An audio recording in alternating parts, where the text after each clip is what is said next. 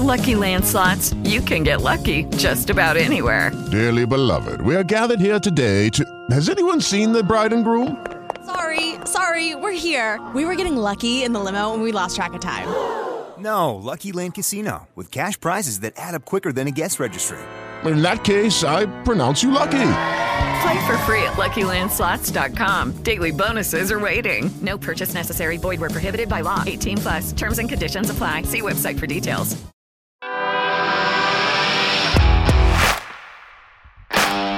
Bienvenido a Esto también es política, el podcast que habla tu mismo idioma, con Mario Girón y Miguel Rodríguez.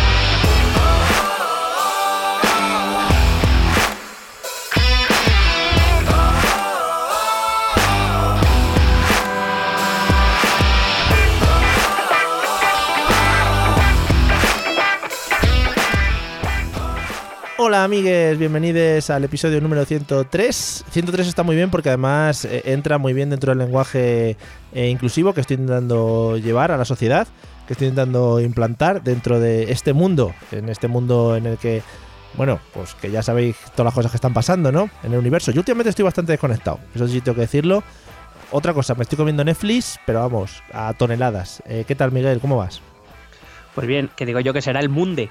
El Munde, efectivamente, ¿ves? Es que incluso yo fallo. Yo que soy el inventor de estas putas mierdas, pues bueno, también me estoy atribuyendo aquí cosas que no debería, ¿no? No, no, no. Bueno, bueno, eh, Mario, tú te atribuyes aquí lo que quieras. Vale, luego ¿Vale? ya. te- Que ya estoy yo para defenderte. Vale, y si dos lo dicen, ¿no? Eh, eh, es ley. Es que es muy difícil que, se- que nos equivoquemos dos, ¿no? Yo que sé. Hombre, eh, casi imposible diría yo. Que coincidan dos en una cosa y que se equivoquen los dos sería muy, muy complicado. No sé, vamos, yo lo veo así.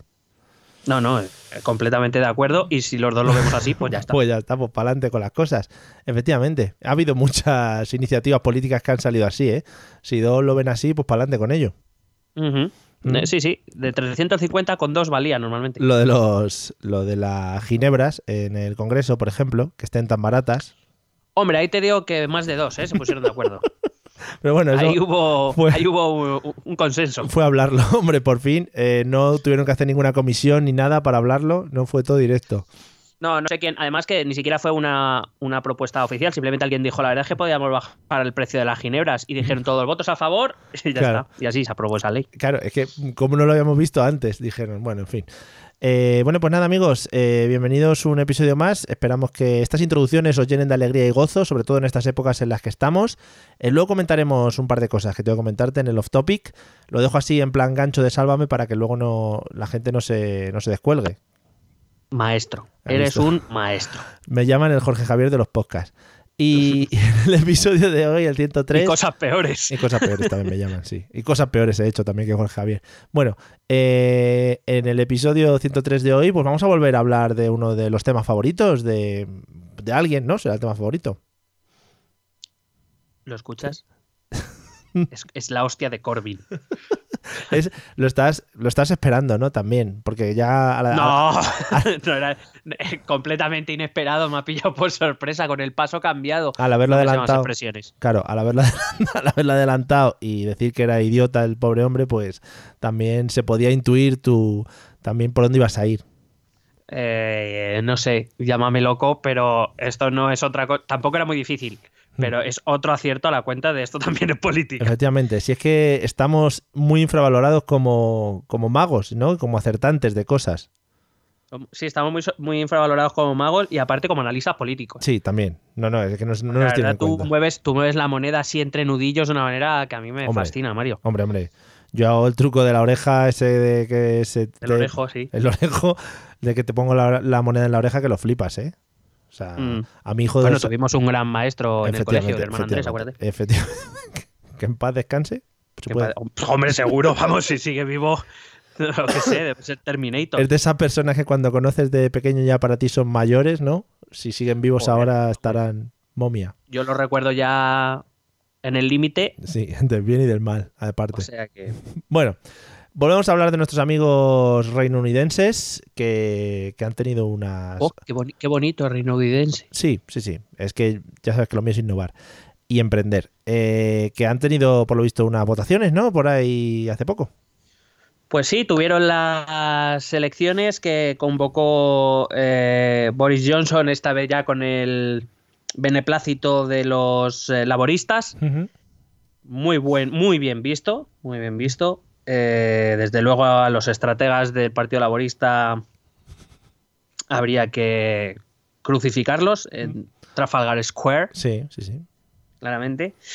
Y nada, rápidamente te doy datos para, ver cómo nos situamos. Eh, hemos tenido unas elecciones con una participación para lo que es Reino Unido alta, en la línea más o menos de las desde 2010, es decir, cuando el, desde la crisis y el panorama político británico ya empezó un poco a, digamos, a entrar en marejadilla. Eh, bueno, empezaron con un 65% en 2010, alcanzaron un 66,4% en 2015, un 68,8% en 2017 y 67,3% en 2019. Es decir, estamos en, nos estamos moviendo en un rango bastante parecido, una abstención de más del 30%, el 32,7% en concreto. Eh, pero, pero como digo, muy en la línea de las últimas cuatro elecciones generales. Quizás se diferencia algo más ya de las de 2005, me he tenido que remontar a las de 2005, las últimas elecciones que ganaron los laboristas con Tony Blair al frente, eh, donde ahí la participación fue bastante más baja que la actual, estamos hablando de en torno a unos 6 puntos menos, un 61%. En cualquier caso, la, población eh, británica o reino unidense, que me gusta mucho, eh, sigue más o menos movilizada desde los años de la, de la crisis.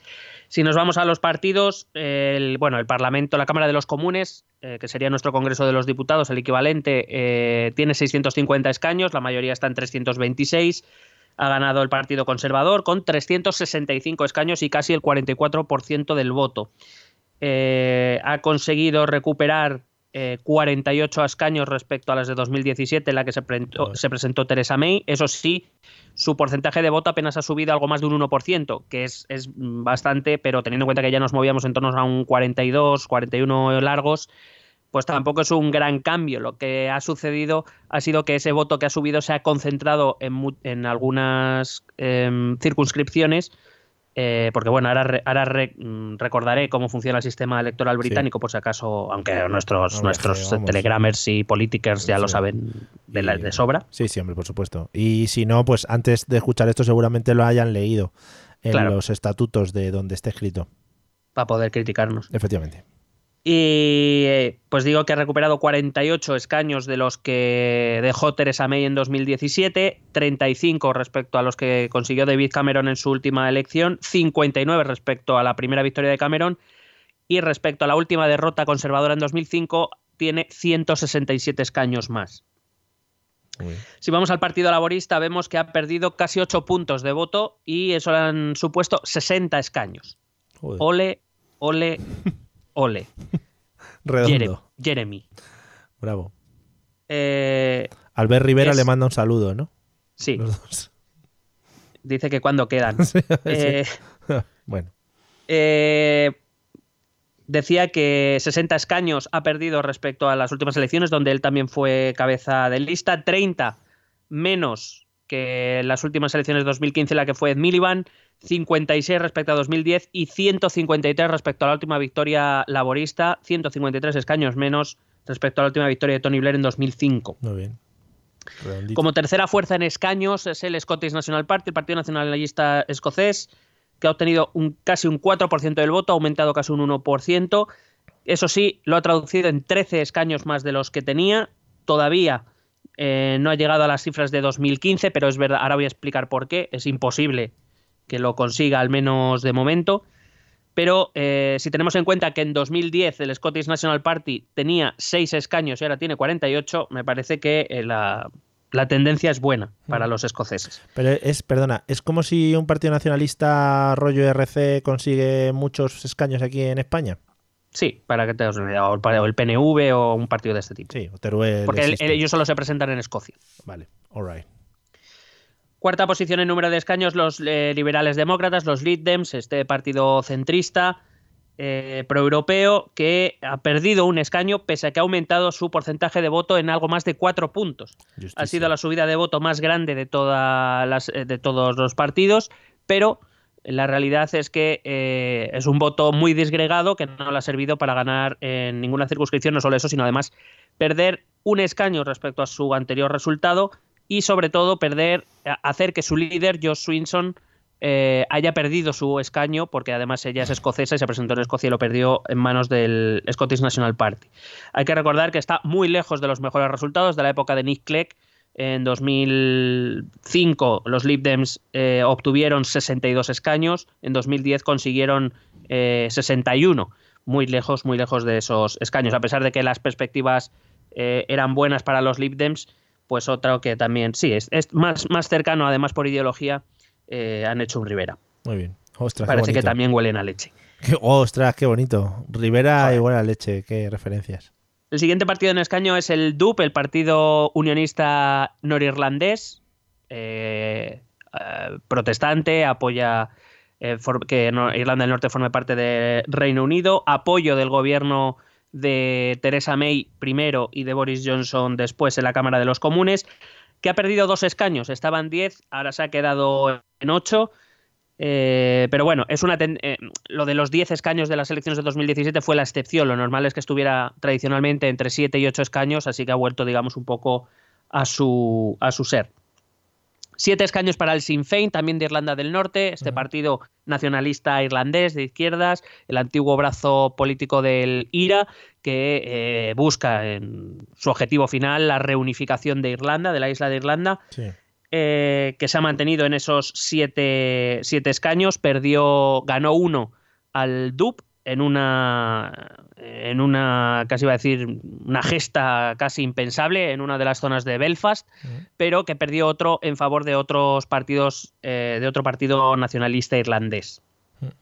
Cuatro escaños para el Plate Simru, el principal partido galés, digamos no británico, eh, sino local de Gales, que se mantiene en sus mismos cuatro escaños, en su mismo porcentaje de voto. Eh, que bueno, sigue eh, eh, tradicionalmente el Plate siempre ha tenido tres escaños, desde 2017 tiene cuatro, los ha mantenido, ningún cambio para ellos. Han entrado ha entrado después de estar ausente en las últimas elecciones, ha regresado al Parlamento el Partido Socialdemócrata y Laborista de Irlanda del Norte, también de carácter mm, de partido de izquierdas, nacionalista eh, irlandés, también aboga por la reunificación de Irlanda, que ha recuperado dos escaños, que son los dos que tiene actualmente, porque se quedó en cero en 2017. Tradicionalmente solía, tener uno, ahora ha conseguido, perdón, eh, tradicionalmente solía tener entre dos y tres, ha recuperado esos dos.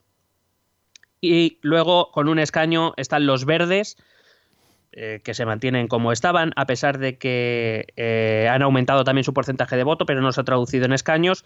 Y la alianza de Irlanda del Norte, también nacionalista irlandés, que ha ganado un escaño respecto a las anteriores elecciones donde no tenía ninguno. Mm. Eh, esto sumaría los 350. Bueno, hay que recordar que el partido del Brexit también se ha presentado, ha obtenido un 2% del voto y ningún escaño, que eran los mismos escaños que había obtenido en 2017.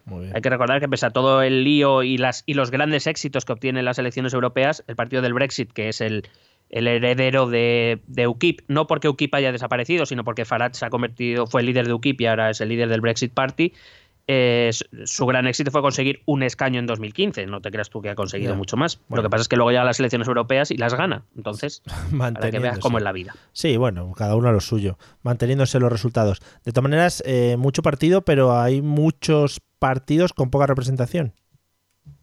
Sí, el sistema, el sistema electoral británico funciona así. Tradicionalmente siempre ha habido dos grandes partidos. Es, el sistema generalmente siempre favorece, ha favorecido un bipartidismo, que cuando se inició este, este sistema electoral modificado, pero tampoco en exceso, eh, favorecía a liberales y a conservadores y que con el paso de las dos guerras mundiales eh, los, eh, los, socialdemócratas pasaron a ocupar ese lugar. Socialdemócratas y conservadores siempre han obtenido mayorías absolutas desde la Segunda Guerra Mundial, excepto en tres ocasiones, una en el año 1974, creo recordar, y las otras han sido en esta década. O sea que mm. generalmente tener una mayoría absoluta era lo normal en el sistema electoral inglés, que recuerdo es un territorio dividido en 650 circunscripciones eh, unipersonales, allí se presentan los candidatos y el candidato que tenga más votos se queda al escaño por esa circunscripción, así hasta completar los 650. Mm. Eh, lo tradicional, como digo, han sido victorias de conservadores y, mm, laboristas, con algunos escaños que siempre ha tenido el Partido Nacionalista Escocés, eh, algún algunos partidos del norte de Irlanda, y como digo, este partido galés que solía tener dos, tres, uno, cuatro, dependiendo del momento. Pero sí, generalmente todo se ha concentrado, sobre todo en conservadores y laboristas. Estos liberales demócratas, este tercer partido, digamos, salvo esa vez que tuvo 60 escaños y que yo creo que va a estar en torno ahí a su, su techo, siempre ha estado también en 11, 20 en sus mejores momentos, 8, 7.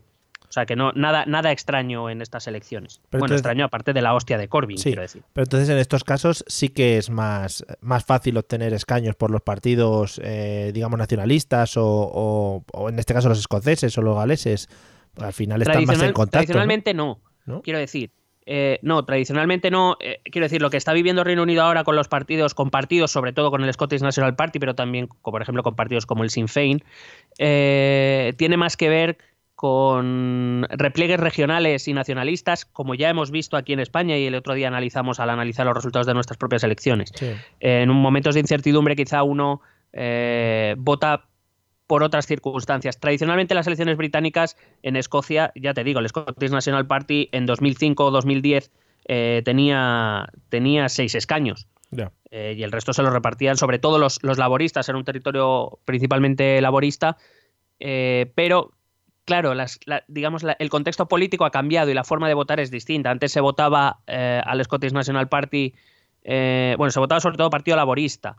Cuando empezó a caer el Partido Laborista se benefició el Scottish National Party en las elecciones escocesas, pero a la hora de votar a Westminster se seguía votando laborista. Porque nos interesaba un gobierno laborista en Londres. Eh, pero mm, dado que parecía, dado que los escoceses debían pensar como nosotros, que lo de que Corbyn llegara al 10 de Downing Street no iba a ser factible, pues se han refugiado en el voto al Partido Nacionalista, claro. Lo mismo pasa en Irlanda del Norte, vaya. Sí, sí, vale. Pues nada. Bueno, eh, hay que decir que esta es la mayor victoria conservadora desde la tercera victoria de Thatcher en 1987, eh, que, ya, que ya hace algunos años. Ha llovido, sí. Y este es el peor resultado laborista desde el año 1935. Ole ahí. Qué bien, ¿eh? Marcando récords, además, ¿eh? O sea, no se queda solo con la derrota. sí. Corbyn pasará a la historia. Mm, qué bien. Se le recordará. Mm. No, no bien, pero se le recordará. Sí, bueno.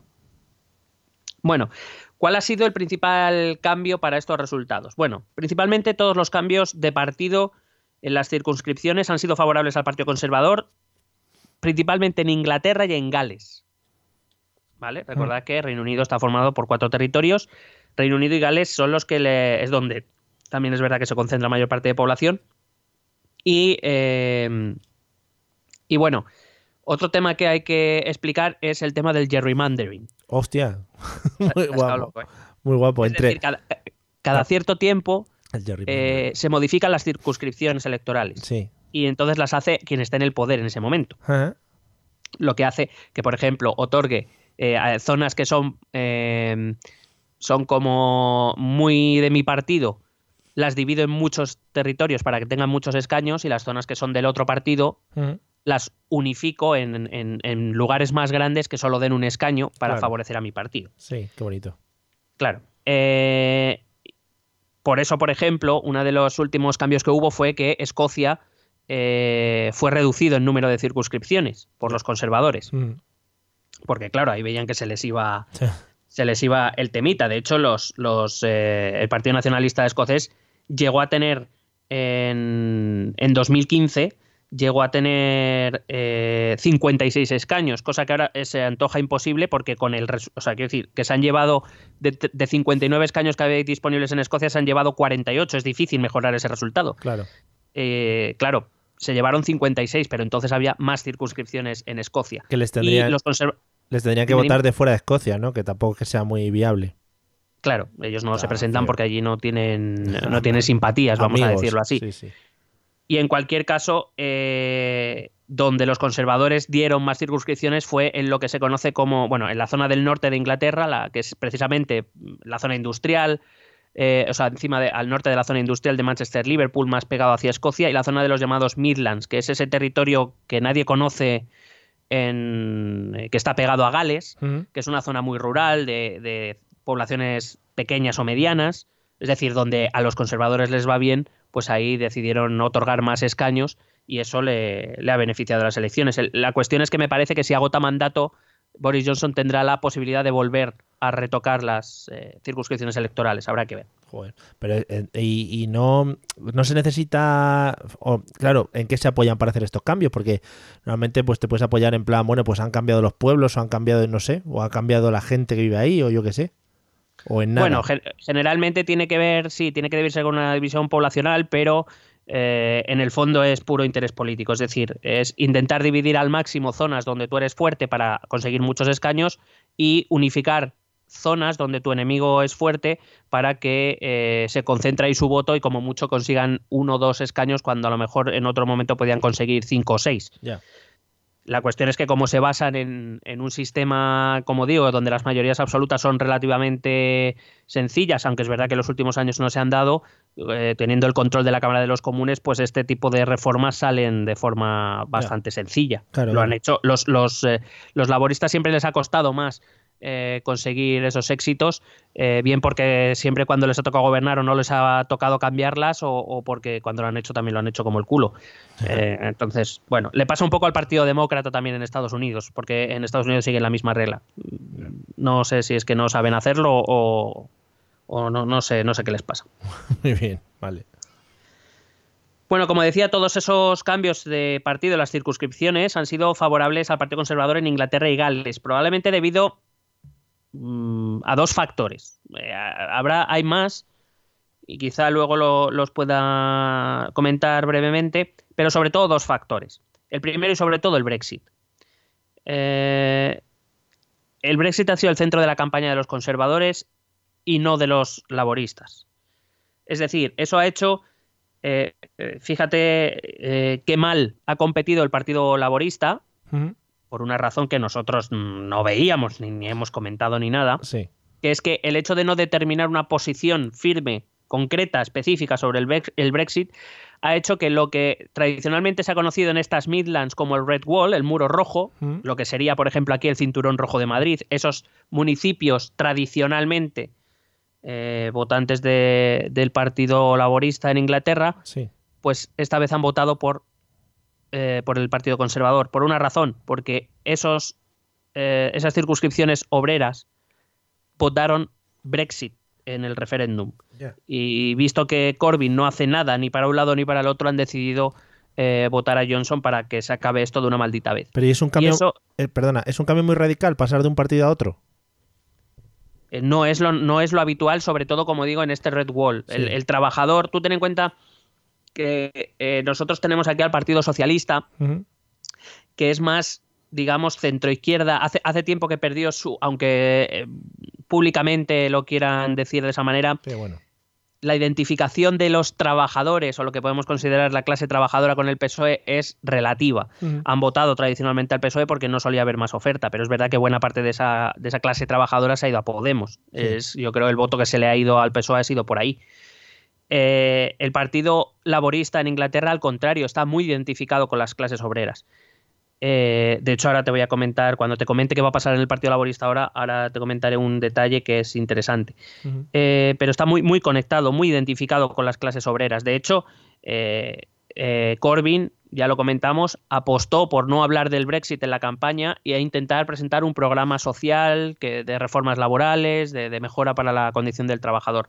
Una equivocación en toda regla cuando el tema, el único tema, el monotema que ha habido en Reino Unido en los últimos tres años ha sido el Brexit. Es como si, como si en España eh, te dedicas a hablar de mejoras, ¿no? En vez de hablar de Cataluña, por ejemplo. Claro, aquí lo que digamos mueve más el voto es ha ha sido Cataluña más que vamos a hacer unas reformas sociales. Eso ¿A quién le yo no digo que no se haya dicho Mm. o que no esté en los programas electorales, como bien sabemos porque nos los leímos Hombre. y los comentamos, pero pero el tema estrella en el que se hablaba en todas las tertulias era Cataluña. Cataluña y la corrupción. Es verdad que ha habido otros temas que quizá han movilizado un poco, quiero decir, no ha, si- ha sido monotema, pero no tanto como el Brexit. Es que el Brexit ha paralizado todo, eh, todas las todas las acciones de gobierno Mm. eh, en los últimos tres años. En Reino Unido prácticamente se ha hecho nada, porque el Brexit no avanzaba. Y claro, si tú no te posicionas de forma clara, yo lo dije claramente, si el, si el Partido Laborista en cierto momento se hubiera posicionado claramente a favor de un segundo referéndum, eh, creo que lo hubiera ido de forma muy diferente en estas elecciones. Mm. Pero ese jugar al no quiero hablar de esto, a- al me incomoda hablar de esto, pues hace que al fin y al cabo el tema que más del que más se habla y que probablemente más preocupa a nivel global a la sociedad británica, que es el Brexit, pues hace que los votantes se vayan a partidos que tengan posiciones mucho más definidas. Aquel que quiera el Brexit se ha ido al Partido Conservador, aquel que no quiere el Brexit se ha ido al Partido eh, Nacionalista Escocés. Tan sencillo como es. Ahora, y, y ahora, como siempre, si un poco de chichinabo como somos nosotros, eh, sin faltar tampoco a nuestra presencia, eh, se da cuenta de eso, eh, el señor Corbyn no tiene al lado gente y asesores que le pueden decir lo mismo. Sí, lo que pasa es que la posición de la posición del laborismo era muy incómoda con Corbyn al frente. Quiero decir, Corbyn eh, en su seno interno Hmm. nunca vio mal un Brexit. Sí. Esa es la cuestión. Pero se tenía que diferenciar del Partido Conservador, evidentemente. No quieren, no quieren, no querían y no quieren el mismo Brexit. Ya. Pero que Corbyn saliera a decir yo quiero un Brexit, pero un poco diferente a los conservadores, es que no te va a escuchar nadie. Los- entiendo que los estrategas del laborismo dijeron, si, si conseguimos cambiar el eje de la discusión del Brexit a otros temas, por ejemplo, a temas sociales, Ya. Donde el programa de Johnson, si alguien lo haya echado un ojo, dice no hay menos, Sí. pues claro, en esas tenías todas las de ganar. Pero creer que después de tres años hablando del referéndum y del Brexit, ibas tú a, venir y a cambiar en una campaña electoral todo un eje de debate, me parece. mm, Me parece tremendo. Creo que el laborismo o Corbyn no, no apostaron por un segundo referéndum porque no creían en un segundo referéndum. Es verdad que a última hora dijeron algo de un segundo referéndum y tal, pero vamos. Eh, claro, cuando tú en tres años no te has posicionado de forma clara y contundente, Ujú. Ya. mm, a última hora ya no sirve de nada, porque ya tienes partidos que te han comido la tostada en ese terreno, como eran los, los liberales demócratas y sobre todo el Partido Nacionalista Escocés, que así le ha ido en Escocia eh, y así le ha ido al laborismo, claro. Ya, ya. Bueno, pues nada, eh, pues un poco cagada, pero también a jugársela. Eh, pero sí que es verdad que al final es lo que hablamos siempre, pues si el tema de moda es ese y todo el mundo está atizando por un lado o por otro, si tú intentas cambiar, pero fue un poco lo que le pasó aquí a Ciudadanos, que se intentó también desvincular o... Porque... A, a ver, a, di- a diferencia de Ciudadanos, eh, el, el laborismo no es que no haya dado bandazos. Quiero decir, ci- el problema de Ciudadanos es que un día decía una cosa y otro decía otra. El laborismo es que nunca decía nada claro. Ya. No, no es exactamente lo mismo. La gente se casó de, Ciudad- de Ciudadanos porque decía, "Pff, si es que hoy me dices esto y pasado mañana me vas a cambiar el discurso, no tiene sentido que te vote. Mm. Eh, en el caso de... Es, es no saber realmente qué estás defendiendo. Vale, Eh, no sé qué me estás diciendo. ya, bueno. Y el segundo gran factor que ha permitido esta mayoría absoluta y que dé gracias el laborismo a que esto ocurrió fue el partido del Brexit de, de Farage. Eh, quiero decir, se presentaron, decidieron no presentar candidato en todas aquellas circunscripciones en las que tradicionalmente ha ganado el Partido Conservador para no ponerle resistencia, lo cual es estúpido porque si tradicionalmente son ganadores, Mm. van a seguir siéndolo, te presentes tú o no. El problema, el problema, quiero decir, eh, la fortuna, fíjate lo que te digo. eh, lo, que, lo que pasa es que esto ha mandado un mensaje al resto de circunscripciones donde ellos sí se presentaban, que es vamos a concentrar el voto en los conservadores. Ya. Ha sido un poco, también una estrategia un poco de bombero, pero bueno, ellos sabrán. En cualquier caso, y que dé gracias Corbyn, que Farage se presentó en otras, en varias circunscripciones donde de no haberle quitado hasta un 2% del voto a los, a los Tories, probablemente también hubieran perdido más circunscripciones, es decir, la hostia hubiera sido mayor. Ujú. O sea, que, que, eh, que curioso que Corbyn le tenga que dar las gracias a Farage. Mm. Es la hostia. Esto en Inglaterra y Gales principalmente. Si nos vamos a Escocia, como digo, todos esos cambios de partido en las circunscripciones, todos fueron a favor del Scottish National Party, excepto uno hacia los liberales demócratas, pero que ganaron uno y perdieron dos. O sea que tampoco fue un gran resultado. Yo creo que evidentemente allí sí lo que ocurrió fue un voto anti-Brexit. Porque hay una cosa que a lo mejor se está comentando mal o se está dando a entender mal en España, desde mi punto de vista humilde, del que ha acertado. Em, humilde ante todo. Que es que se cree que en, en Escocia se está dando un voto independentista. Y en Escocia lo que se, se ha dado es un voto anti-Brexit. Que no es lo mismo. Y de hecho, y de hecho, yo apuesto que si hay un segundo referéndum en el corto, en el medio plazo, ese voto será anti-Brexit, será para quedarse en la Unión Europea, no para, quiero decir, no necesariamente por querer abandonar Reino Unido. Mm. Y ese es el problema que tiene Johnson encima de la mesa ahora. Porque claro, es que vuelvo a repetir, de los 59 escaños en juego en Escocia han ganado 48. O Ya. sea, eh, que, que han ganado casi el, bueno, el 80% de los escaños. Sí, que lo han dejado bastante claro. Claro, es, es una pasada. Entonces, claro, con estos resultados, Nicola Sturgeon, que es la primera ministra escocesa y la líder del, del SNP, ya ha pedido un referéndum. Ya. Y vamos a ver cómo Johnson lidia con esto. Porque vale que tú tienes una mayoría en Westminster, pero hay que recordar que el acuerdo del primer referéndum Que firmó Cameron con, con Alex Salmon, el entonces líder del, del SNP, decía que eh, Escocia no gozaría de otro referéndum, salvo que las circunstancias, eh, sal- salvo que se produjesen cambios sustanciales en la situación escocesa o del Reino Unido.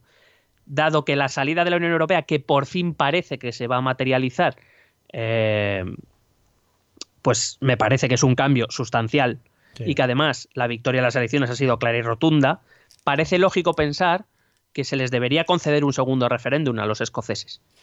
Pero claro, Sí.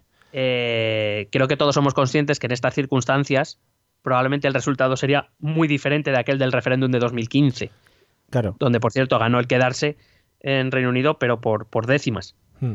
Porque Yo idea, creo que en, estas en estas circunstancias creo que el resultado sería bastante diferente. La idea, la idea que defiende el Partido Independentista Escocés, aparte de independizarse de Reino Unido, es mantenerse en Europa. Claro, claro. Eh, además, eh, ellos, al contrario que Corbyn, no me gusta meter el dedo en la gallaga, ¿eh? No, no. pero al, al contrario que Corbyn, ellos han hecho una campaña súper inteligente. Eh. Ellos dijeron, ¿quieres hablar del Brexit? Vamos a hablar del Brexit. Tú quieres Brexit, yo no quiero Brexit, yo me quiero quedar. Mm. Y todo el que me y todo el que se quiera quedar de Escocia, que me vote a mí. Esté de acuerdo más o menos con mis ideas. Sí. Y así ha pasado. El laborismo se ha quedado con un escaño en un feudo en el que tradicionalmente, en las épocas en las que el Partido Nacional Esco- eh, Nacionalista Escocés no ha, no ha tenido tanta fuerza, podía alcanzar a 23, 25, hasta 30 escaños. Se ha quedado en uno.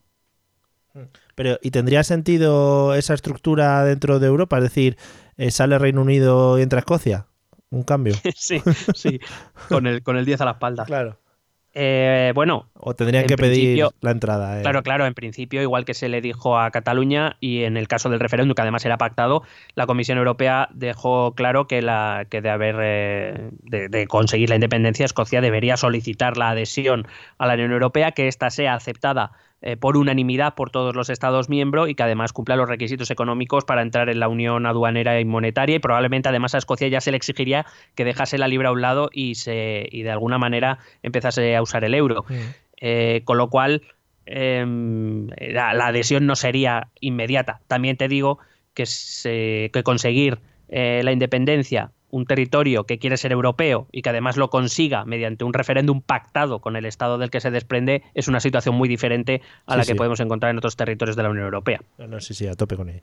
Con ella. Quiero Con decir, ella. en la situación en que, en la hipotetiquísima situación, eh, imposible situación que Cataluña a las bravas consiguiera la independencia, seguiría necesitando la unanimidad de los Estados miembros. Ya, ya comentamos, hemos comentado aquí muchas veces que eso no va a ocurrir por las bravas. Más que nada, primero, porque nadie lo va a reconocer, y segundo, porque desde luego no quieren abrir las puertas a que territorios dentro de sus propios países sigan la misma senda. Eh, con lo cual, eh, el caso de Escocia y el caso de, de Cataluña son, son muy diferentes. Sí, Además, digo que con esto del referéndum, Johnson tiene un problema. Si Escocia se consiguiera independizar, dejaría de tener el petróleo del Mar del Norte y además hay que recordar que Escocia es un territorio muy importante para el ejército. Muchas de sus bases navales y aéreas están allí, con lo cual sería, sería un gran problema para Inglaterra. Entonces va a haber, hay que ver cómo Johnson va a lidiar con esto, porque por un lado lo que se firmó en 2015 eh, es, es válido y creo que eso sí que abriría la puerta. Por otro lado, Johnson ya ha dicho que de momento él quiere atender al Brexit y que esas cuestiones ya tendrán que ser más, más adelante. De momento está dando patapum palan. Por cierto, los que, como apunte para que descanse la voz, los que no conozcan la imagen de Boris Johnson, en vez de buscarlo a través de Google, que estas fiestas se centren o miren a su cuñado, el cuñado este que se vuelve muy loco a eso de las 2 de la mañana o algo así, cuando ya se toma un par de pelotis.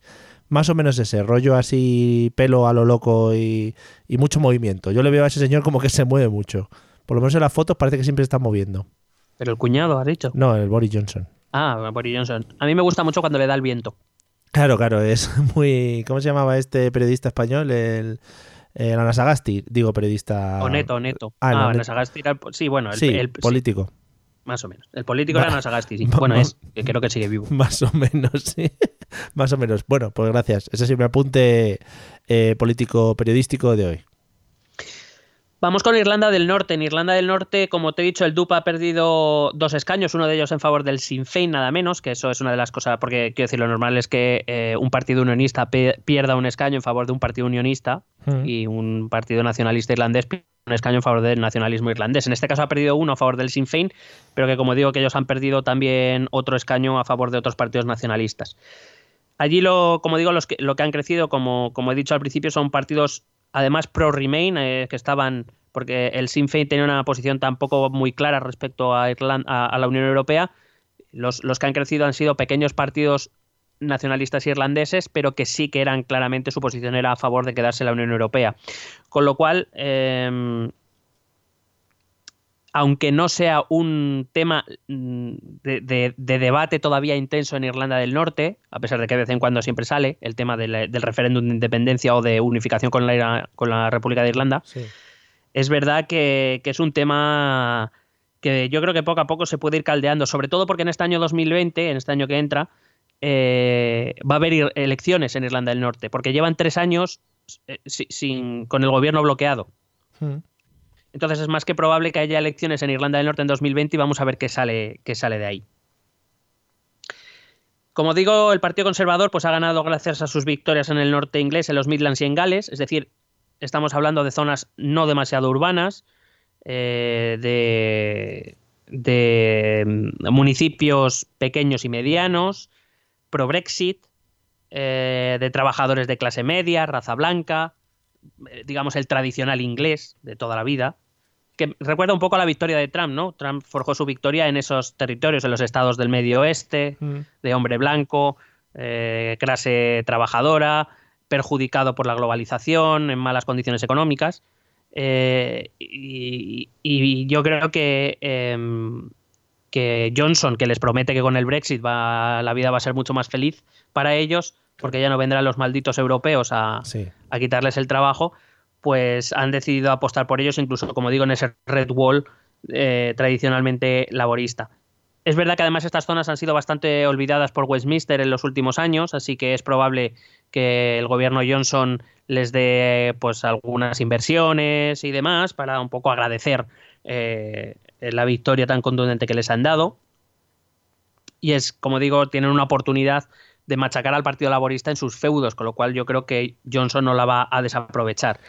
Eh, hay que recordar también que con el 44% de los votos Johnson tiene una mayoría absolutísima debido al sistema electoral que os he comentado antes.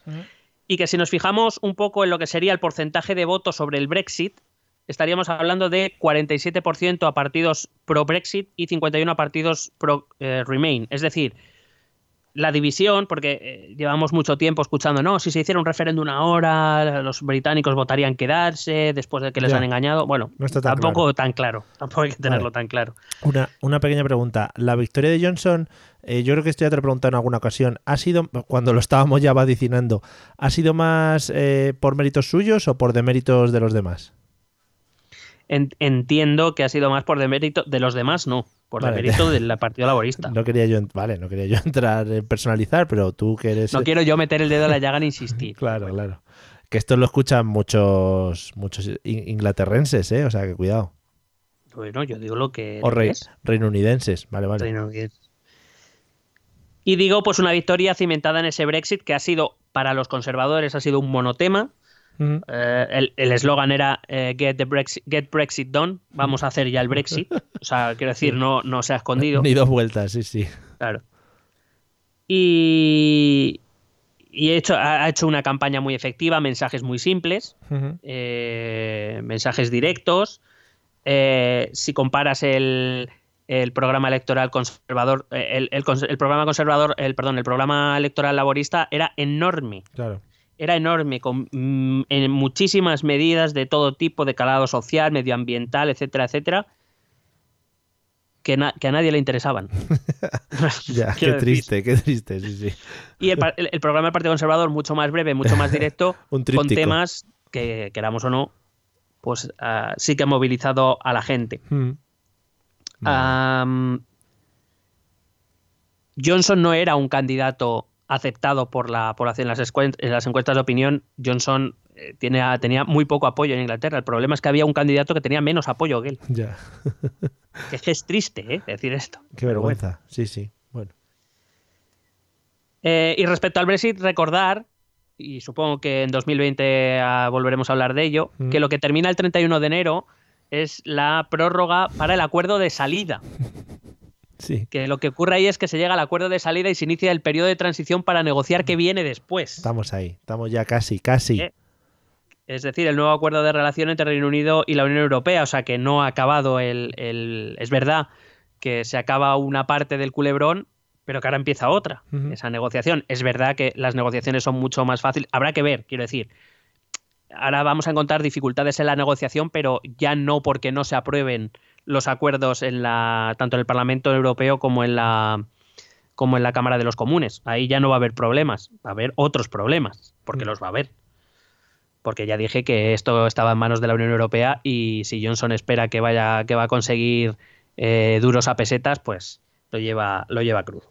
Habiendo, habiendo ganado Johnson, no hay posibilidad de que se monte un referéndum otra vez en Reino Unido por Ni de coña, vamos. Vale, Vamos, me sorprendería muchísimo, ¿eh? pero no, no lo creo. vale, vale. No lo creo porque además él ha sido firme defensor de que hay que llevar la voluntad del referéndum de 2016, que hay que llevar esa voluntad a cabo, que, que precisamente él alzó- se alzó o fue escalando en el Partido Conservador y en el país gracias a que decía que la clase política no estaba cumpliendo con lo que la población había decidido en un referéndum. Acuérdate cuando hablábamos, todavía teníamos algunas esperanzas de que se repitiera el referéndum, a ver Sí. si cambiaba el resultado y demás.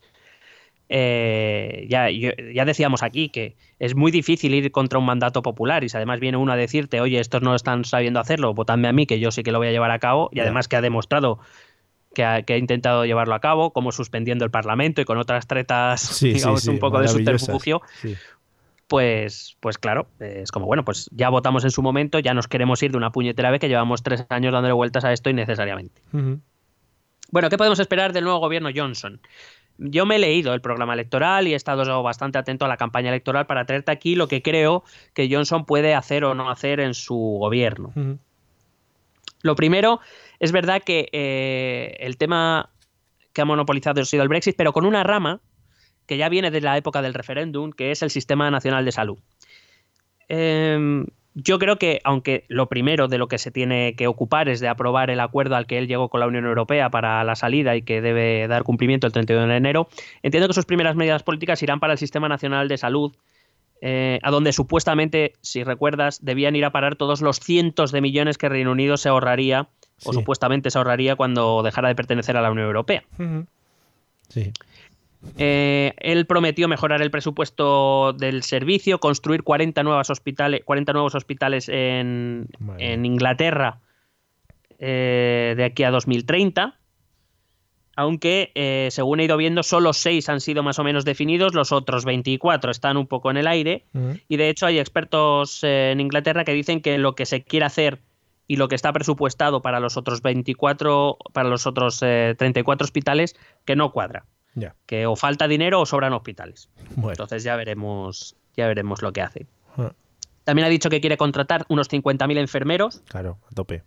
Ya diremos de dónde los sacarán, ya que el Brexit va a evitar que muchos, eh, muchos eh, enfermeros comunitarios, entre ellos sobre todo, por ejemplo, españoles muy apreciados, pues ya no van a tener las facilidades para ir. Bueno, pues esclavos, por ejemplo. Eso también puede ser. Sí. También se ha hablado de contratar 6.000 médicos. También, sí.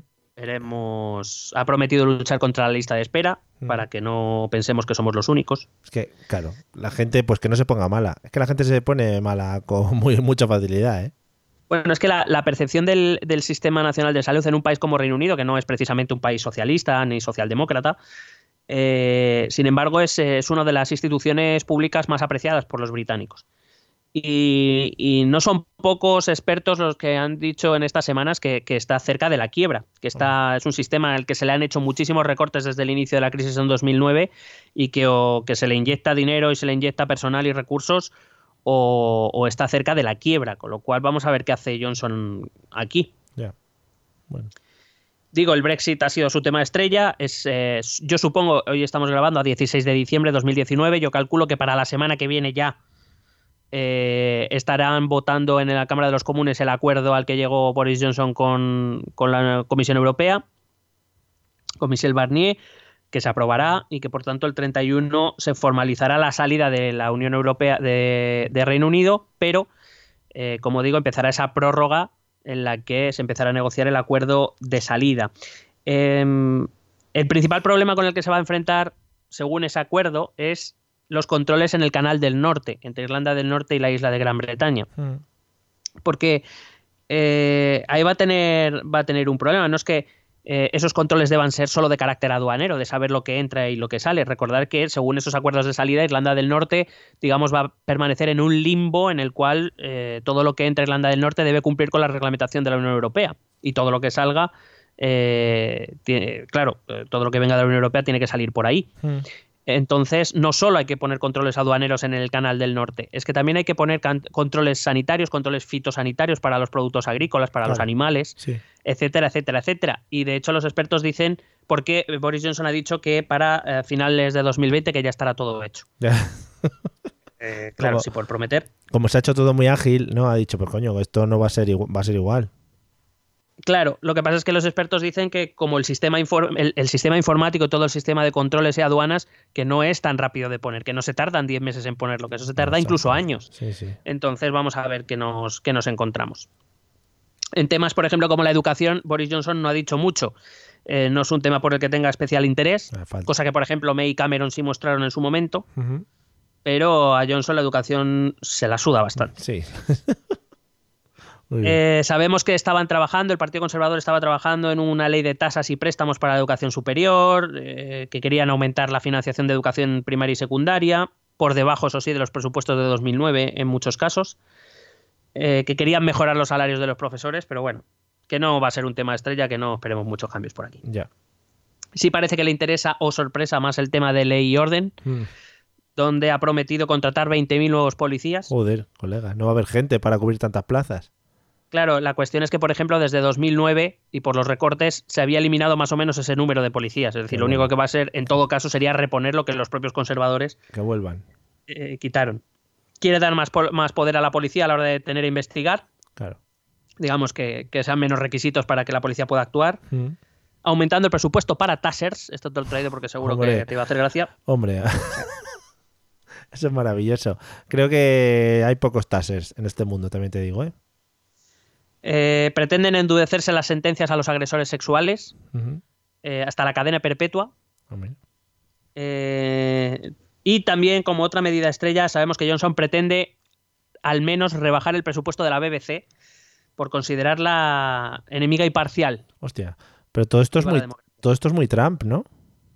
Sí. Ah, vale, no, vale. Es que no se diferencia tanto de Trump. Vale, vale. Ni, vamos, ni en el físico, Ni en el pelazo. ni en las ideas. Sí, sí. Pero bueno, vamos a, voy a acabar con lo que nos importa, que es lo que va a pasar en el Partido Laborista. Oh, yeah.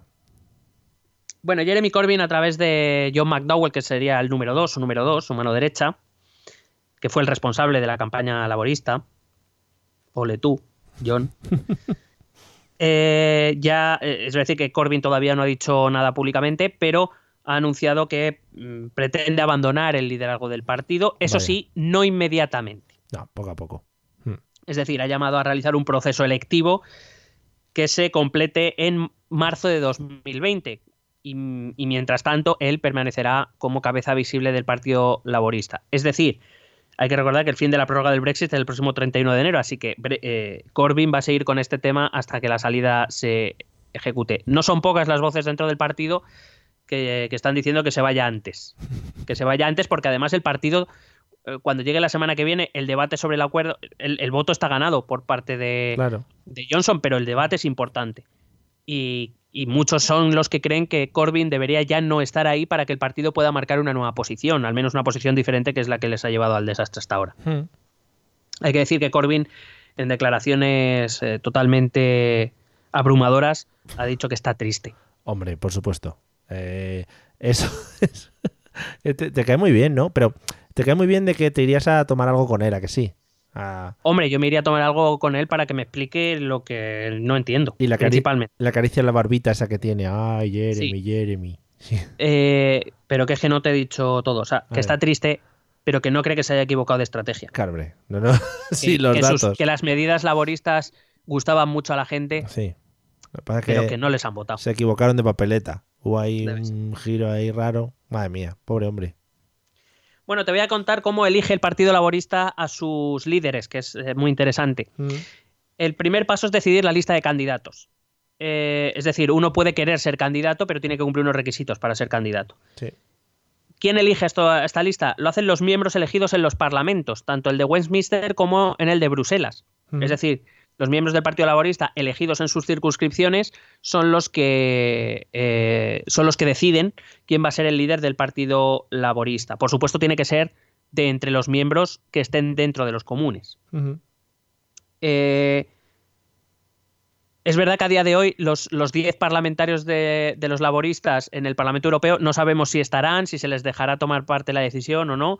En cualquier caso no cambia mucho. 202 que tiene en, en los comunes y 10 que tienen. Es decir, eh, para que nos hagamos una idea, para tú poder ser eh, votable, elegible, Sí. tienes que conseguir un 10% de los, de los parlamentarios laboristas. Como digo, en teoría es de las dos cámaras. Lo que pasa es que para cuando esto ocurra, Mm.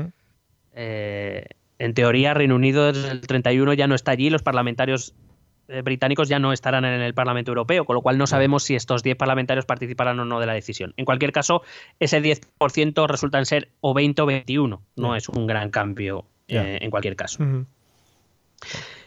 Quizá, además, se sospecha, y eh, o yo sospecho porque soy un mal pensado, Tú se sospecha que quizá este, el ala que me ha gustado llamar corviniana, Sí, los corvinianos. Sí, están, son primos de los reptilianos. sí, les interesa, les interesa, por eso no, no ha dimitido inmediatamente y les ha interesado alargar el proceso para que estos 10 eh, diputados laboristas, que por supuesto están ahí porque son favorables a la Unión Europea, Mm. no intervengan en la decisión de, en la elección de candidatos. Mm, Dame, porque me ha dado por pensar mal, a ver si me Ya, ya, ya, qué, qué feo, tú también, ¿eh?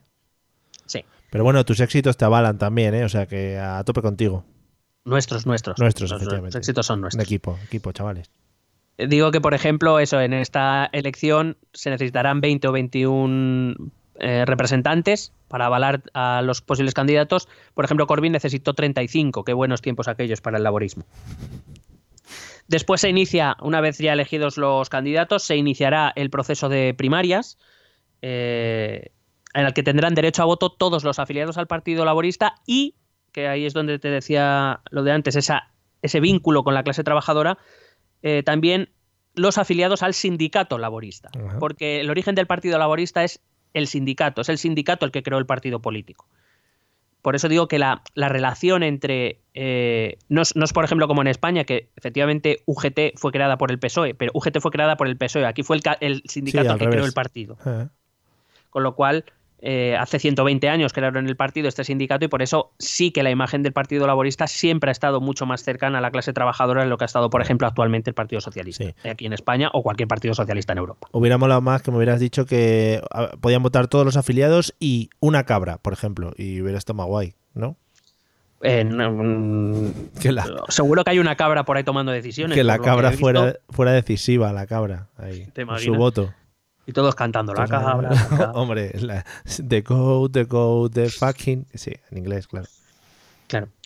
Em, y bueno, una vez llegamos a esto, se vota. Y fíjate qué, sistema tan curioso. Se vota por correo ordinario y cada eh, afiliado que quiera votar tiene una lista con todos los candidatos. Y entonces lo que hace no es votar por uno, sino ordena a los candidatos en orden de preferencia. Pues Sí, yo quiero sí. que este es, este es el que yo quiero, el segundo que yo quiero, el tercero, hasta el que menos quiero que sea. Eurovisión, sí. Sí. Entonces, cuando se abren los sobres, se cuentan los votos que recibe cada, cada candidato que ha recibido como primera, como primera preferencia. Ajá. ¿Vale? Eso es lo que se cuenta.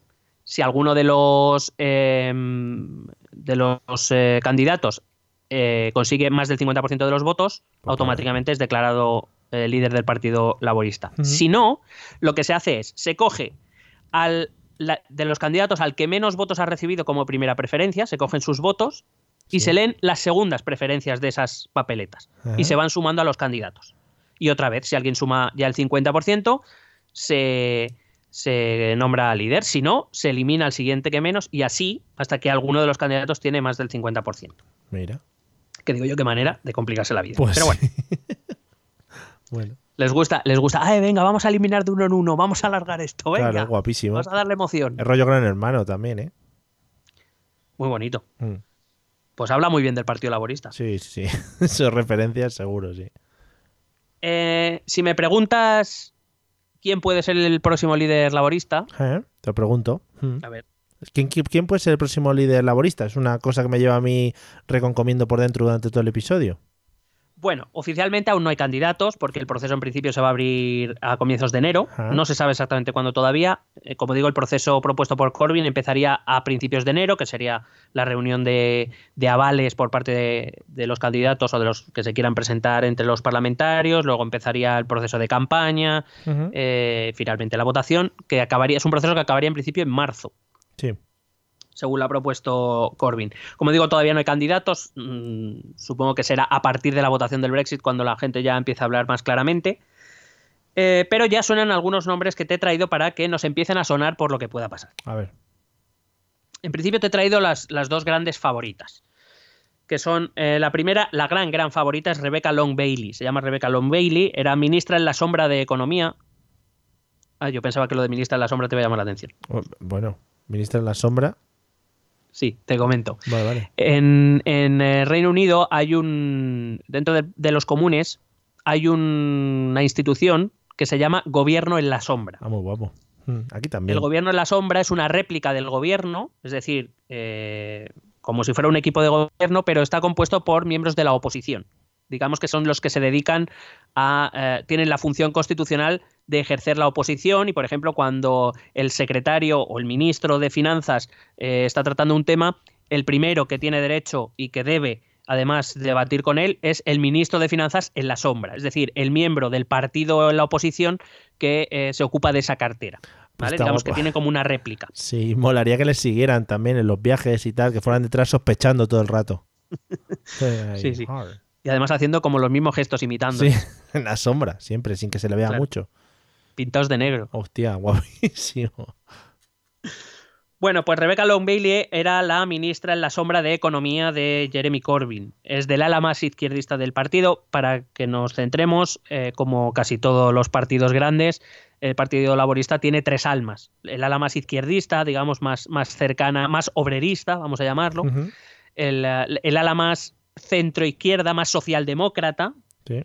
y el ala más centrada. Hmm. Entonces, digamos que Corby- Corbyn, evidentemente, es, eh, mm, obrerista, es del, ala más izquierdista. Esta Rebecca Long Bailey es también de ese ala, es bastante, de hecho, es una persona bastante cercana a Corbyn, muy afín al, al líder, o ya ex líder, podemos decir, eh, laborista. Parte como favorita porque ya, eh, bueno, hay que recordar, es, es una cuestión básica. Corbyn en las dos últimas votaciones que han implicado su, su liderazgo en el partido las ha ganado con rotundidad precisamente porque tiene el apoyo de la lama sobrerista y de la parte del sindicato.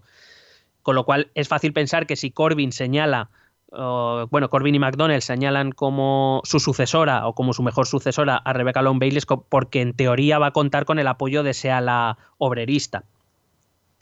Eh, con lo- porque en principio contaría con, con el apoyo, con los mismos apoyos con los que ha contado Corbyn hasta ahora.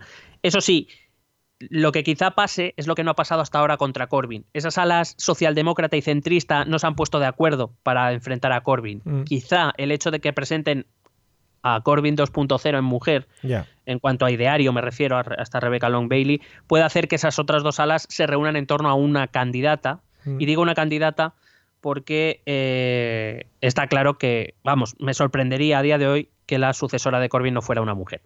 ¿Y eso? Ahora te lo explico. Ah, vale. Eh, como digo, la gran alternativa o la posible persona sobre la que el resto de las almas del partido se reuniría sería en torno a, una mujer llamada Lisa Nanti. Eh, que por cierto, ella sí que ha dicho ya en una columna en The Guardian que ya que está pensando seriamente en presentarse a la elección. Supongo, como digo, animada por los no corbinianos. Es que Mm. me gusta mucho Corbiniano. No, no, mola mucho. Eh, Deberían llamarse así. Eh, por ejemplo, ella ya el día de las elecciones, la noche de las elecciones, ya hizo unas declaraciones diciendo que ella no cree que el desastre de las elecciones se deba al programa electoral, ya que cree que muchas de las medidas que contenía eran del agrado de las clases populares y medias. Mm. Tampoco cree que la victoria de Johnson se deba a que Johnson sea un candidato aceptado en líneas generales por la población británica, que tampoco las políticas de Johnson son demasiado atractivas para la población. Es decir, sin decirlo, ha dicho que la culpa es de Corbyn. Es decir, que ella es una ferviente crítica de Jeremy Corbyn. Mm. Eh, ella proviene del ala socialdemócrata, esa ala de centro izquierda. Y para que te hagas una idea de cómo, cómo, lleva el tema Corbyn, ella en el año 2015, cuando Corbyn llega al liderazgo, ella era y se va a mantener como ministra en la sombra, en este caso, eh, no, no, recuerdo ahora mismo de qué. Bueno, era una de las ministras en la sombra. Mm.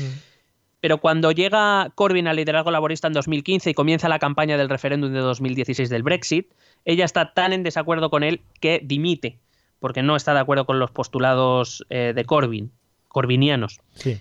Eh, con lo cual, es una. Podemos decir que sería una candidata que lleva discrepando con Corbyn desde el inicio de sus políticas y quizá por eso sea bien vista tanto por el ala centrista como por el ala socialdemócrata. Es verdad que los periódicos ya van dando muchos nombres, pero quizá estos dos serían los más, los más llamativos. Hay otros nombres, como te digo, por ejemplo, si te tuviera que poner el, el siguiente escalafón, te hablaría de Angela Rayner, ministra en la sombra de Educación, que ella ha abogado, siempre por un Brexit acordado y a ser posible condicionado. Ella era partidaria de obligar al, a los conservadores a hacer un Brexit blando si querían su apoyo. Eh, que además es conocida por, en, en, los comunes por ser una gran oradora. O también tenemos a Jess Phillips, que es una, es una mujer que se ha creado una imagen muy potente a través de las redes sociales. Eh, tiene unos, discurso, unos discursos bastante agresivos, le gusta mucho lanzar pullas sarcásticas y eso le gusta mucho a la gente, se vuelven muy virales en Reino Unido. Claro. Eh, y de hecho, ella misma, siendo miembro del Partido Laborista, lo ha hecho contra el propio Corbyn. O sea, que le, le ha tirado pullas públicamente Sí. y no son pocos los que, los que le han apoyado. En principio, como digo, eh, hay más candidatos. Previsiblemente habrá más candidatos, veremos los que consiguen los avales. Y llegado el caso, si te parece bien, podríamos hablar. No me quiero extender más Sí. porque ya con estos nombres suficiente. Por cierto, te decía que una mujer porque entre las quinielas solo hay un hombre. Ah, Eh, más que nada, pero tiene, tiene su razón de ser. El partido, una de las cosas que ha hecho eh, en campaña buena parte de los conservadores ha sido atacar al Partido Laborista por su falta de liderazgo femenino. ya. Ellos, el Partido Conservador, siempre les recuerda al Partido Laborista que ellos han tenido dos primeras ministras, Margaret Thatcher y Theresa May, y que ellos ni siquiera han tenido nunca una líder que fuese mujer, eh, tanto que progresistas, tanto que son progresistas y demás. Bueno, a- algo que, que podíamos trasladar aquí Sí. tranquilamente. Y se han picado, ¿no? Claro, entonces parece, parece obvio que el, el Partido Laborista, intentando ganar por algún lado algo, ya. apostará por una mujer como líder. Bueno. En cualquier caso, la elección del líder laborista va a tener mucho que ver con qué quiere el partido para el futuro. Eh, si lo que quiere es competir, y dando ya por hecho que el Brexit se va a llevar a cabo por parte de los conservadores, primero, tiene que posicionarse y pronto, y la falta de líder es un problema, o dejar a Corbyn es un problema, Mm. eh, sobre temas que urgen ya mismo, como por ejemplo el acuerdo comercial con Reino, eh, de Reino Unido con la Unión Europea o el nuevo referéndum de Escocia Mm. tiene que posicionarse y tomar una posición pronto. Quiero decir, su gran hándicap en estas elecciones ha sido que no tenía una posición clara sobre los temas que más se trataban en el país. Y a medio plazo tendrá que recuperar esas circunscripciones que ha perdido con el Partido Conservador, de principalmente trabajadores, clase blanca, eh, em, eh, perdón, raza blanca, clases medias populares trabajadoras, de territorios bastante despoblados, de municipios pequeños Mm. eh, porque incluso en el medio plazo veo difícil que recupere las escocesas. Pero tendrá que intentar competir con conservadores en, en Inglaterra, en la zona de los Midlands y en, y en Gales. Veremos. Claro, pero ante eso, por ejemplo, tenemos a una favorita, Long Bailey, que es la continuación de Corbyn. Mm. Eh, no sé yo qué discurso sería capaz de trazar, aunque es verdad que a lo mejor con la desaparición del Brexit el discurso laborista puede ganar algo de espacio. Pero como digo, no puede ser alguien de la élite del partido. Eh, este tipo de votante está muy harto de los de los eh, de las élites del partido que solo piensan en Londres y en Escocia y no piensan en ellos cosa que puede ser un problema para Long Bailey, que recuerdo que es una de las candidatas más cercanas a Corbyn. Y, y no puede ser alguien de, de ciudades grandes, tiene que ser alguien que pueda conectar con ese votante de, de territorio semideprimido, casi abandonado, Mm. que es donde, donde tradicionalmente ha tenido su votante y lo ha perdido, iba a decir inexplicablemente no, porque nosotros lo hemos explicado, pero, que, pero que, que ha perdido en una estrategia realmente calamitosa. Y esta es mi reflexión.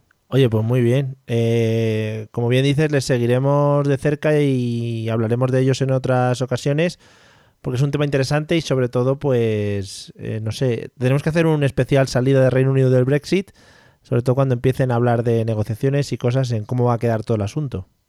Creo que nos quedan unos cuantos especiales todavía. ¿eh? Vale, quedan varios especiales de salida del Brexit. Bueno, pues muy guay. Eh, para los que no estuviesen atentos a todo el tema de las elecciones, esperamos que os haya quedado clarinete, que también es una frase que me gusta mucho a mí repetir porque se están perdiendo las buenas frases de, de la vida en general. Eh, pues nada, vamos a. Te tengo que comentar ahora un par de cosas, ¿eh? Eh, está- Quédate ahí, ¿eh? Paciente estoy, Digo, no- paciente me hallo. No, no te muevas, te iba a decir, ¿eh? No te vayas. Estaría guapo que ahora al pasar esto, pues ya solo quedase uno de los dos, ¿no? En plan, los inmortales. Bueno, Sí, Miguel se ha ido de la conversación. escuchar los métodos de contacto y si queréis algo, pues por ahí tenéis un canal para comunicaros con nosotros. Vale. ¿Quieres preguntarnos algo? ¿Proponernos algún tema? ¿Exponernos tu opinión? Ponte en contacto con nosotros. Es muy fácil. Envíanos un correo electrónico a esta dirección. Esto también es política.gmail.com. También puedes escribirnos en nuestra página de Facebook. Esto también es política. O en nuestra cuenta de Twitter, arroba etepolítica. O si lo prefieres, visita nuestro blog. Esto también es política.wordpress.com. Recuerda que puedes suscribirte a nuestro canal de YouTube. Y si quieres charlar con nosotros directamente, únete a nuestro grupo de Telegram. Busca el enlace en nuestras redes sociales. Porque tú también formas parte de Esto también es política. Bueno, a ver, eh, la pregunta. ¿Cómo llevas el tema Lotería de Navidad? Este año, mm, ¿cómo, cómo Este va? año toca, como siempre. Sí, sí, hombre, a todo el mundo le toca, efectivamente. ¿Pero has, has comprado mucho? No mucho, pero es que nunca he sido de comprar mucho. Vale. Casi, casi compro más, casi por compromiso. Pues Sí. el típico, la del trabajo, la del Oh. bar donde te vas a tomar el café Sí, sí. y la que cambio con alguien. No vaya a ser que toque, ¿no? En el trabajo. Claro, no vaya a ser que toque y me meta que queda yo solo trabajando, yo paso. Pero bueno, mm, lo que nos han enseñado los anuncios de Navidad es que si tocan en el trabajo o en el bar donde, donde vas a desayunar, no pasa nada porque te guardan un décimo. Eh, bueno, yo no, yo me lo aseo- yo lo he comprado ya por si acaso. No te la juegan, ¿no? No, no me la he jugado, no me la he jugado. Vale, muy bien. ¿Alguna actividad navideña que quieras destacar? Eh, eh, no. Vale. O sea, quiero decir, mi actividad navideña favorita Vale. es no bajar al centro de Madrid, es lo que te puedo decir. Vale, vale. Eh, ¿Y, y- y tú has comprado lotería? eh, no, la verdad es que no he comprado nada todavía. Nada. O sea, cero. Cero. O sea, No va a perder nada, entonces. no voy a perder nada, efectivamente. Pero bueno, mm, yo qué sé. Sí, eh, lo- compramos, compramos un décimo para el podcast y lo repartí. No, y lo repartimos entre los ah, miembros del podcast. Vale, lo, lo miramos. Eh, todo el que quiera participar puede poner un euro en Patreon. Y bueno, no va a recibir, si, si toca, no va a recibir nada, pero puede poner el euro en Patreon, que también va a estar muy bien. ¿no? Sí, hombre, si toca se lo devolvemos, coño. El euro. Claro, joder. Vale, vale. Pues sí. Vamos a, a- como a préstamo. Bueno, eh, quien quiera que entre en el canal de Telegram y tiene que ser esta semana. Nosotros lo movemos, pero tiene que ser esta semana. Eh, ya Mm. sabéis, el canal de Telegram lo buscáis. Esto también es política. Y, y nada, está un poco aletargado últimamente por las épocas navideñas. Pero vamos, ¿Y falta eso que. qué te- qué te, qué te ocurre? Ah, no, digo al canal de Telegram. a mí Ah, no. vale, vale, vale. Yo estoy muy bien, yo estoy a tope. Eh, estoy. Topper Harley. Sí, me han llamado la atención. No llamado la atención mal, sino para bien. Del episodio pasado que se me oía mucho toser, que era muy bonito también. Hombre, pues era el objetivo, ¿no? Claro, claro. Yo ya lo dije, ya lo dije. Era... Y, y hubo algunas veces que bajé el micrófono para no toser en micrófono, micrófono abierto, que hubiera sido muy bonito, pero bueno, dije, esto me lo voy a guardar para mi intimidad. Desde luego, Mario, es que eres muy vergonzoso. Sí, A veces. A veces sí, a veces sí. Luego otras veces, bueno, en fin, cosas que pasan. Bueno, amigues, ¿Y tú, perdona, perdona. Sí. ¿Y tu plan es navideño? eh, nada, celebraciones familiares y esas cosas. Tú, como, Vamos, the typical things. sí, the typical way of, of having Christmas. Eh, bueno, el otro día estuvimos en el autobús ese que ve las luces. ¿Cómo? Es que es- igual esa aplicación no es muy concreta. Hay un autobús por el centro de Madrid que recorre todas las zonas iluminadas, la Gran Vía y Plaza España y eso. Un, Ah, un- un autobús descapota- descapotable. Muy interesante. ¿Y qué tal? ¿Bien? Un poquito de frío. Lo que tiene diciembre, ¿no? También. Sí, también te iba a decir. que- Sí. Bueno, pues eso, estoy moviendo por ahí. ¿Tú qué tal? ¿Viste, haber sido algún autobús navideño? No, no, de hecho, no, me, me ha sorprendido mucho ese... Que existan, ¿no? Incluso. Sí, sí, sí, sí. Pero bueno, oye, de todo hay en la viña del Señor. Vale, pues nada, pues eso. Es lo que tiene también tener un niño pequeño, ¿sabes? Que tienes que hacer No, actividades. Claro. Bueno. Claro, claro. Hay que entretenerle al Bu- chiquillo. Al muchacho. Bueno, pues nada, amigos, amigues, eh, nos vemos en el siguiente episodio. Esperamos, porque lo vamos a fomentar, que porque ya dijimos que en este lo íbamos a fomentar, pero en el siguiente lo vamos a fomentar más, que sea in person, que sea in people, in touch, como el Alcatel, one touch. Hombre, pero más more than one touch vamos a hacer, ¿eh? ¿Te gusta, ¿Te gusta que acabemos el episodio así como en bajona? Bueno, o sea, me parece pues muy lo que somos nosotros. Pues sí, muy sin mucho sentido, ¿no? Claro. 10 minutos, general. 10 minutos aquí de charla. Bueno, nos vemos en el episodio 104. Estar muy atentos porque va a ser espectacular, creo, que me lo han contado. Venga, hala, hasta luego. Besete.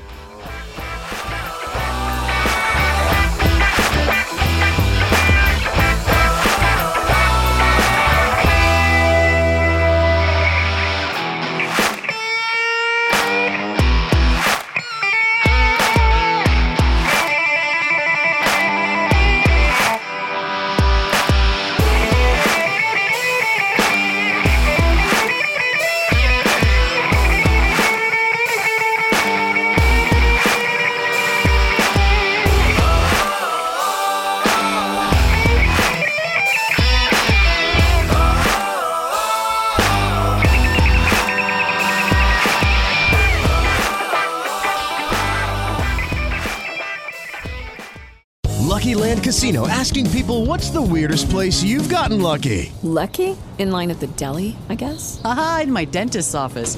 More than once, actually. Do I have to say? Yes, you do. In the car before my kids' PTA meeting. Really? Yes. Excuse me, what's the weirdest place you've gotten lucky? I never win and tell. Well, there you have it. You can get lucky anywhere playing at LuckyLandSlots.com. Play for free right now. Are you feeling lucky? No purchase necessary. Void where prohibited by law. 18 plus. Terms and conditions apply. See website for details.